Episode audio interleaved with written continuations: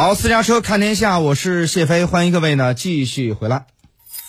您正在收听的是《私家车看天下》。那么这个时间呢，我们继续来关注一下这个美俄呀，因为这个无人机的坠落而引发的一些相关的争端。世界精彩万分，世界激烈竞争，世界你中有我，世界在你耳边。叙利亚东北部阿勒颇私家车九九九，私家车看天下。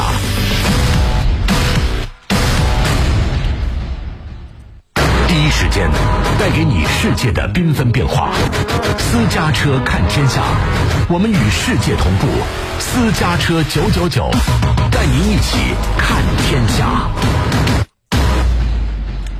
经过整整一天，美国各国的叫全球各国呀，主要媒体的追踪式报道，这个美国 MQ 九死神无人机坠毁在黑海上空这个事儿，基本上算是搞清楚了。我看到一个可能是五角大楼安排的人啊，用这个动画技术还原了事发的瞬间。走进今天的非常观点，非常观点。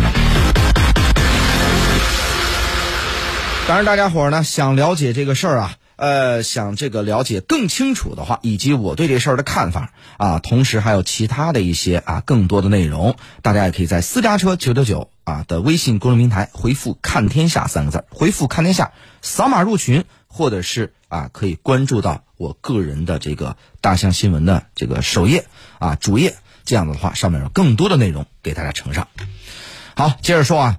呃，有五角大楼安排的人呢，用动画技术还原事发瞬间，什么样的呢？大概是这个美国的 MQ 九啊，这个正常飞行，俄罗斯的苏两七战斗机快速从下方掠过啊，同时呢倾泻航空燃油，把这个 MQ 九裹到这里边燃料云里边，是吧？据这五角大楼公布的消息，半个小时之内，两架苏两七一共十九次用同样的方式越过 MQ 九，导致这 MQ 九的机身被。航空燃料完全包裹，彻底失去了视野。在最后几次操作当中，可能是俄军飞行员出现了啊，咱们说所谓的失误吧。苏两七撞到了 MQ 九的螺旋桨，导致 MQ 九呢坠毁在了黑海里边。大家脑补一下啊，想象一下这个画面，平均不到两分钟，这苏两七就绕这 MQ 九啊浇一次油。还用这喷气式发动机的尾管去喷这个 MQ 九，跟我们这个烤肉刷油似的。这要不是这个这个这，比如说啊，如果说这个死神无人机啊 MQ 九如果是不坠毁的话，估计苏两七啊还得喷它一百多圈。不过呢，这份声明也存在一些漏洞，比如说啊，这个 MQ 九呢，五角大楼表示 MQ 九大概率不是被苏两七撞毁的。因为这个 MQ 九的材质不是纸板，是碳纤维和这个复合材料。高速飞行当中的无人机螺旋桨杀伤力也很大。如果呢苏两七真的去撞，那八成会两败俱伤。但根据俄罗斯国防部发表的声明，两架苏两七在完成任务之后呢，安全返回了机场。同时呢，俄国防部还说了，说这无人机啊是出现了急剧机动之后自行坠海。意思，你们的无人机出现的技术故障，可不要赖到我们头上。总之呢，这件事儿具体怎么发生的呢，都已经不重要了。该坠毁的已经坠毁了，接下来各方会怎么处理呢？这才是关键。国际上说法主要分为两派，鹰派观点认为，北约会立刻加强在黑海区域的存在。啊，美军退役中将马克·赫林特表示，俄军飞行员犯了一个巨大的错误，以后他们不会看到任何无人机单独在黑海上空飞行。另外，还有人说了，这俄军的冒险行为会让北约提高警惕，加快给乌克兰输送武器弹药等等。但是我个人认为，这个哑巴亏，美国和北约是吃定了，他们不会有任何的后续动作，反而会主动的降低影响。为什么这么说呢？因为三十六年前，在巴伦支海上空就曾经发生过一次更为精彩、更为刺激的苏联和北约军机的这个空中撞击事件。话说，那是在这个一九八七年九月十三号，北约创始国挪威的一架 P 三 B 的这个反潜巡逻机，正在苏联边境执行这个侦察任务很快，他们就遭遇了一支啊一架之前前所未有的、从未见过的苏军战机。这架苏联战机呢，两次逼近观察，还打开这个呃这个被减速板，尝试近距离监视。据这个挪威机组人员事后回忆啊，最近的时候两机相距只有不到两米。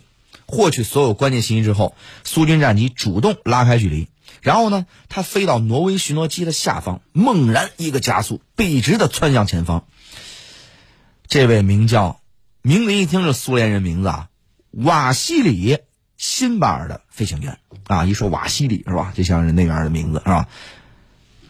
把这个战机尾翼变成了一把利刃，在挪威巡逻机的右翼发动机的上方。切开了一道巨大的口子，几乎是一瞬间，挪威巡逻机的发动机停车了。苏联战机挂载着六枚都没用上的空对空导弹是扬长而去。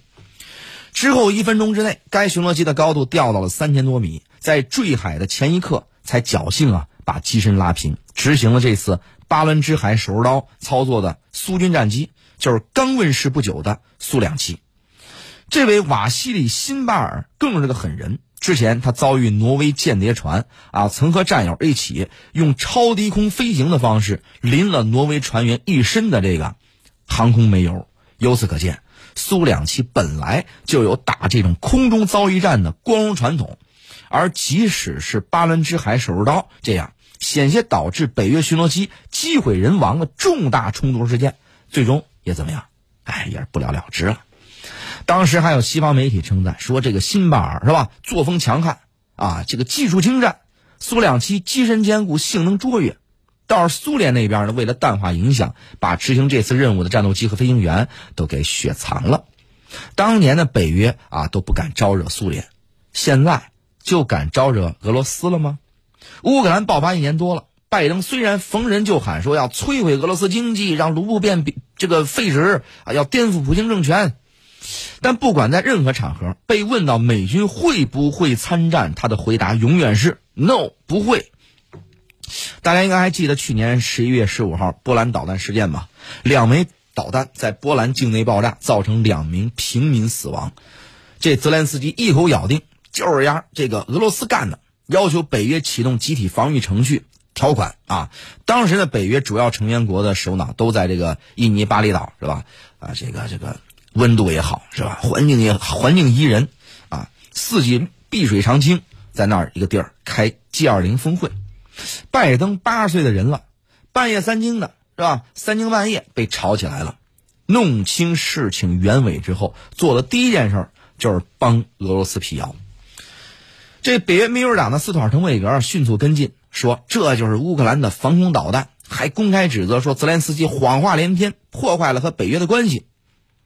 咱们就说啊，如果北约不怕和俄军直接交战，这两枚导弹就足以让他们作为借口，是吧？派维和部队入场啊，拉开架势跟俄军干一仗啊。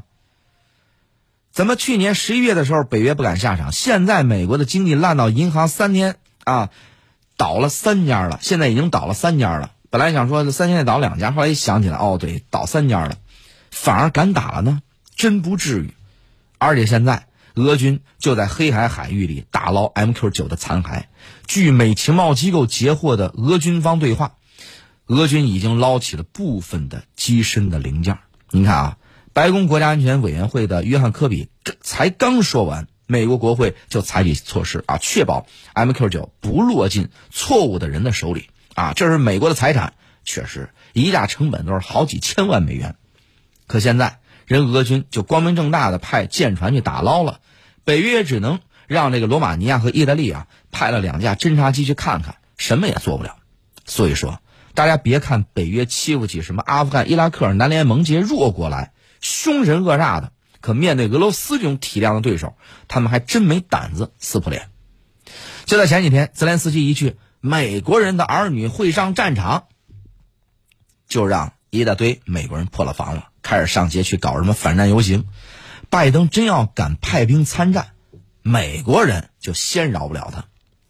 最后啊，我还想到一件非常好玩的事儿。之前有西方媒体揭秘说，俄罗斯在乌克兰战场上缴获了不少北约武器，都被他们做人情送去啊，送给伊朗人研究去了。您说啊，俄军会不会把这架捡来的 MQ 九也转手送给伊朗呢？哈 哈我觉得这事儿有意思了。好了，各位想了解更多的国际局势、大事小情、前沿资讯、大国的实际分析，都可以在私家车九九九的微信公众平台回复“看天下”三个字，回复“看天下”，扫码入群，我们就一起深入交流。